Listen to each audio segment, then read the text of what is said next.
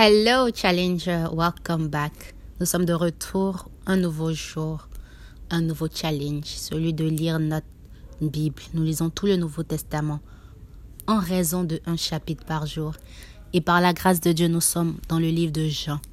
Non seulement ça, nous sommes en Jean chapitre 19. Il nous reste plus que deux chapitres après celui-là pour finir le livre de Jean. C'est une grâce. Et hier, nous avons étudié que quand nous sommes seuls avec Jésus, nous avons vu Pilate qui s'est retrouvé seul avec Jésus et Jésus lui a révélé sa personne. Quand tu es seul avec Jésus, il te révèle sa personne, tu le connais davantage. C'est ce qu'on appelle une intimité avec Jésus. Prions. Père, nous te disons merci. Merci pour ta grâce, ta fidélité. Merci pour nos vies connectées à ta parole, nos vies enracinées près des eaux vives que tu représentes pour nous. Père, arrose nos vies, arrose toutes les parties qu'il faut, tous les aspects de nos vies, que le Saint-Esprit puisse nous toucher là où on l'attend le plus et que sa gloire soit manifestée dans nos vies. Dans le nom puissant de Jésus que j'ai prié. Amen. Alors Pilate ordonna d'emmener Jésus et de le frapper à coups de fouet. Les soldats tressèrent une couronne avec des branches épineuses et la posèrent sur la tête de Jésus. Ils le revêtit aussi d'un manteau rouge. Ils s'approchèrent de lui et lui disaient Salut, roi des Juifs. Et ils lui donnaient des gifles. Nous pouvons imaginer cette scène triste pour nous, car nous connaissons que cet homme est innocent, mais il fallait qu'il passe par là pour sauver plus d'une âme. Verset 4.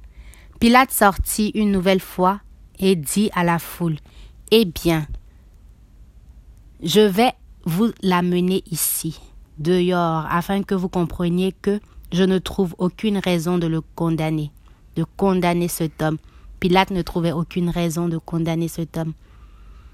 Et le peuple aussi n'avait aucune raison de le condamner, mais il fallait que les Écritures s'accomplissent. Hmm. On voit ici que ce que Dieu avait prédestiné d'avance est plus grand que ce que les hommes peuvent, peuvent désirer ou souhaiter.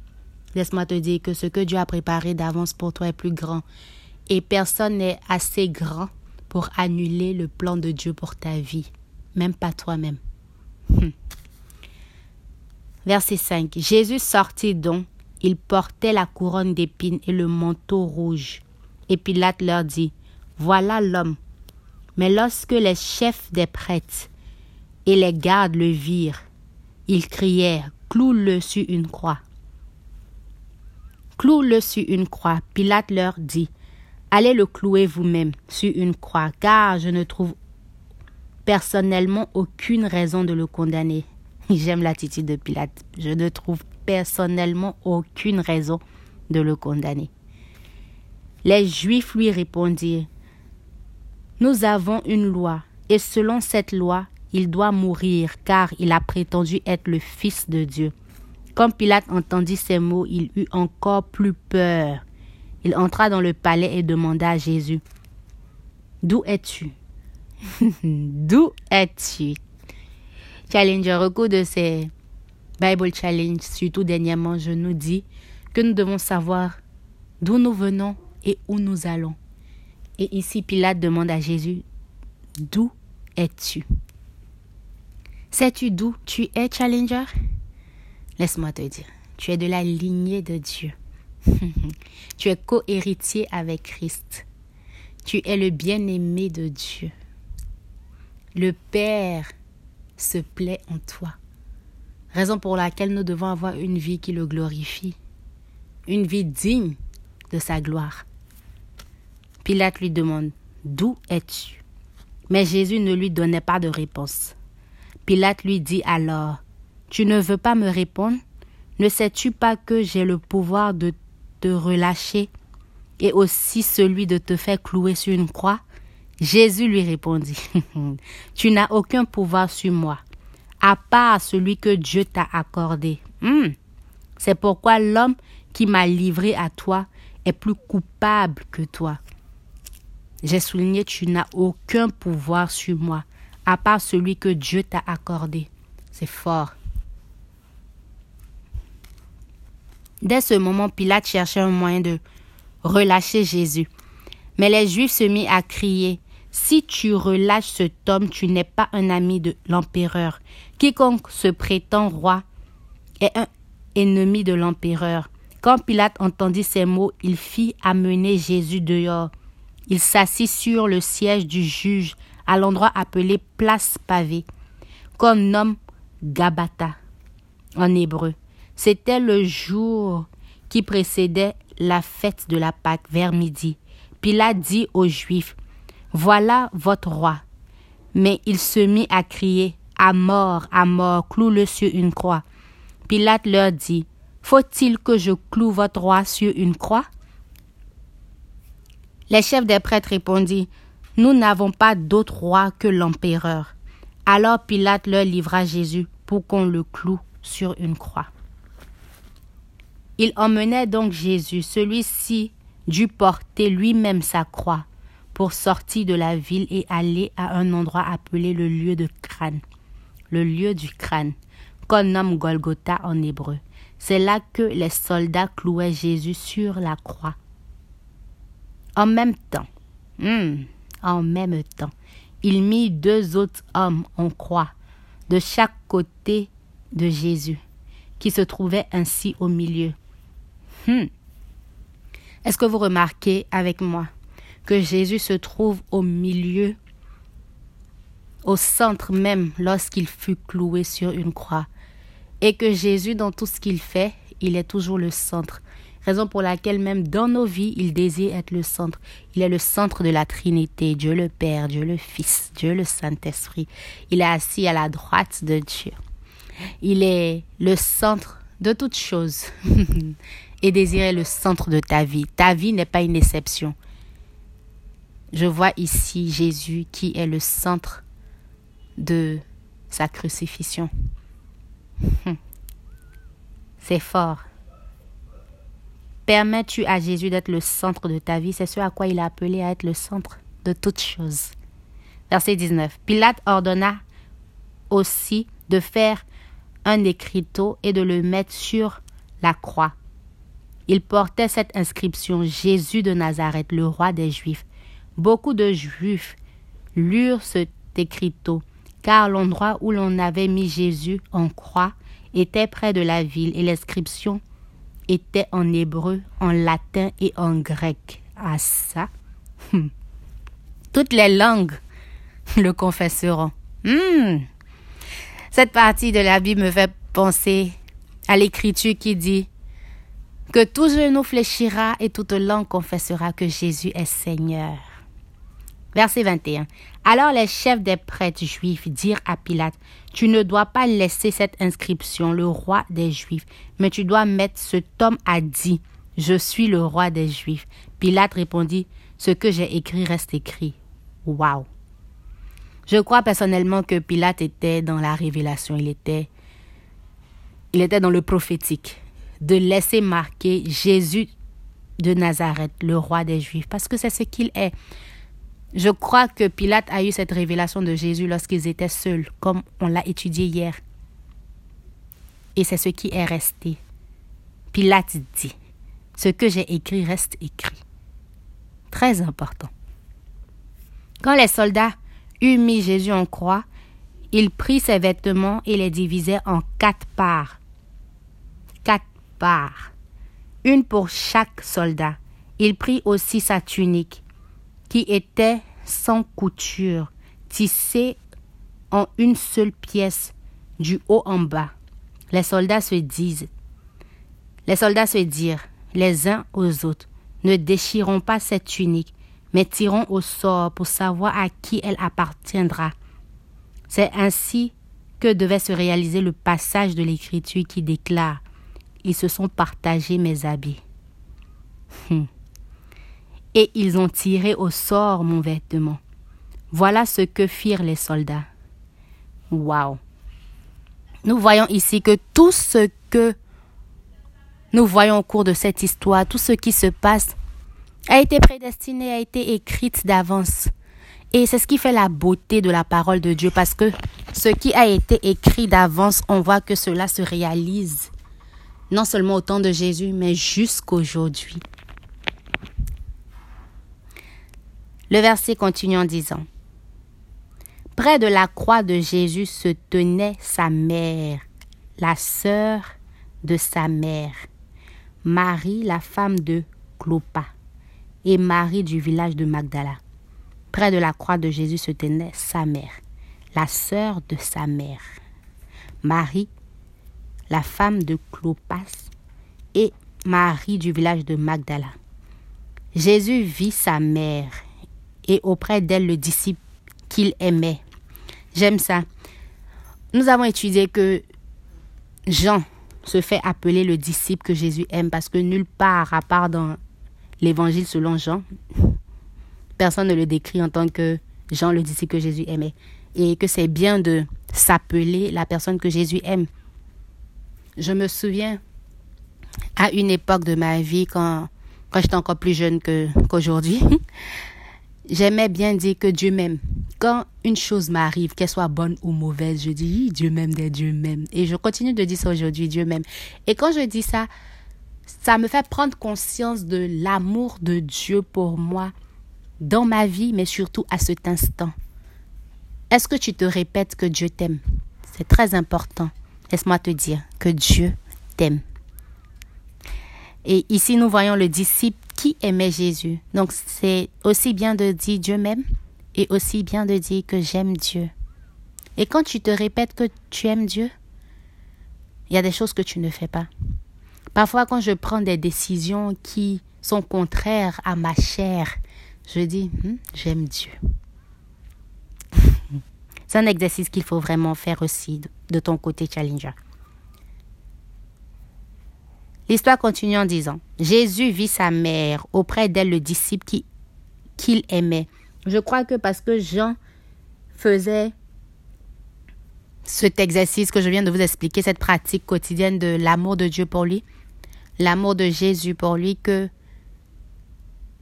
il ne pouvait pas être quelque part d'autre qu'auprès de la mère de Jésus, auprès de la mère de celui qu'il aimait et celui qu'il aimait en retour pour la consoler, la soutenir, Wow. Il dit à sa mère, voici ton fils. Mère, Jésus dit à sa maman que Jean devient ton fils. Puis il dit aux disciples, voici ta mère. Et dès ce moment, le disciple-là l'a pris chez lui. Quand Jésus a dit ça, Pierre, quand Jésus a dit ça, Jean, le disciple que Jésus aimait, a pris Marie chez lui. Hmm.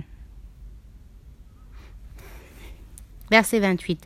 Après cela, comme Jésus savait que maintenant tout était achevé, il dit, pour accomplir le test de l'écriture, j'ai soif. Il y avait là un vase plein de vinaigre. Les soldats trempaient donc une éponge dans le vinaigre, la fixèrent sur une branche d'hysope et l'approchèrent de la bouche de Jésus. Jésus prit le vinaigre, puis il dit, Tout est achevé, j'aime ça. La version Louis II dit, Tout est accompli. Hmm.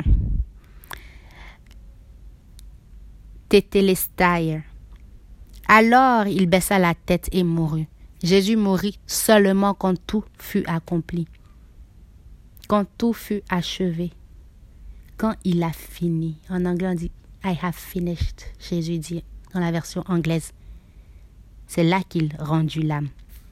Laisse-moi t'encourager, te dit, ne rends pas l'âme, ne te décourage pas, ne, ne baisse pas les bras quand tu n'as pas encore fini. On ne s'arrête pas quand on est fatigué, on s'arrête quand on a fini. Hmm. C'était vendredi et les chefs juifs ne voulaient pas que les corps restent sur les croix durant durant le sabbat. D'autant plus que ce sabbat-là était spécialement important. J'aime ça. Le sabbat qui était spécialement important était le jour ou la période même où Jésus devait mourir. Wow. Est-ce que c'est un hasard? Non. Est-ce que c'est une coïncidence? Je ne crois pas. Il demandait donc à Pilate de faire briser les jambes des crucifiés et de faire enlever les corps. Alors les soldats vinrent briser les jambes du premier condamné, mis en croix en même temps que Jésus, puis le second.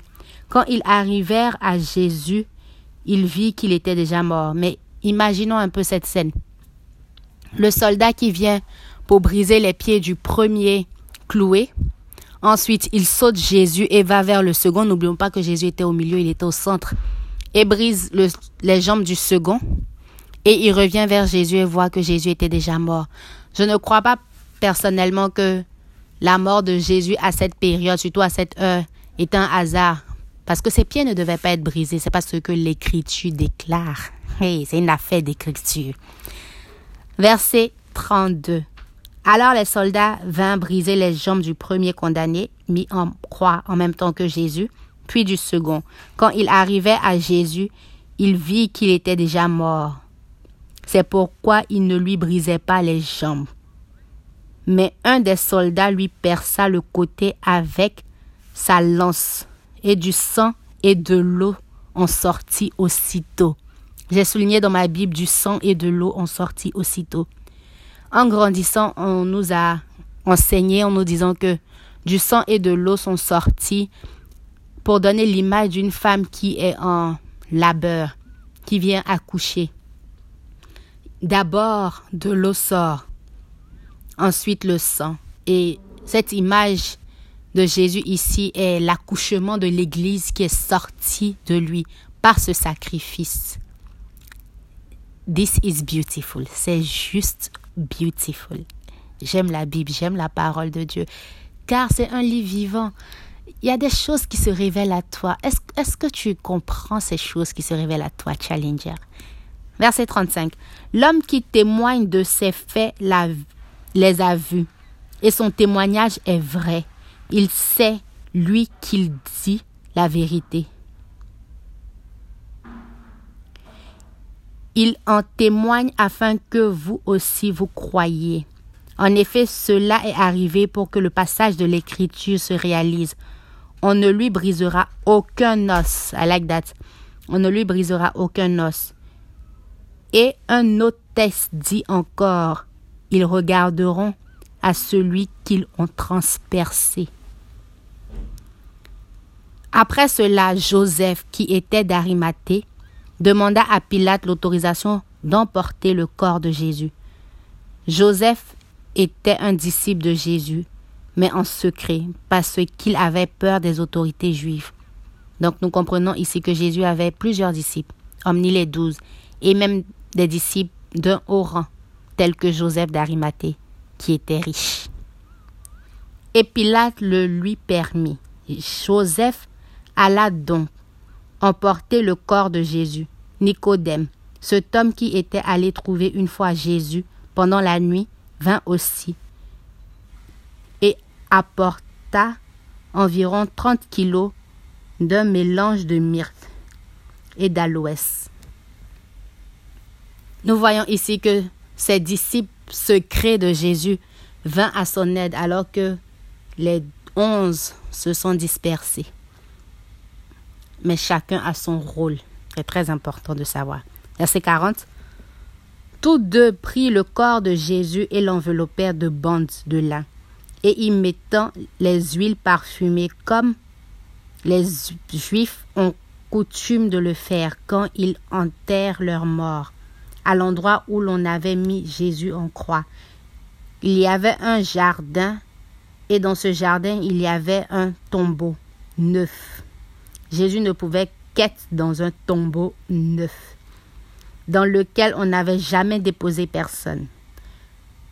Comme c'était la veille du sabbat les Juifs, des Juifs, et que le tombeau était tout proche, ils y déposèrent Jésus.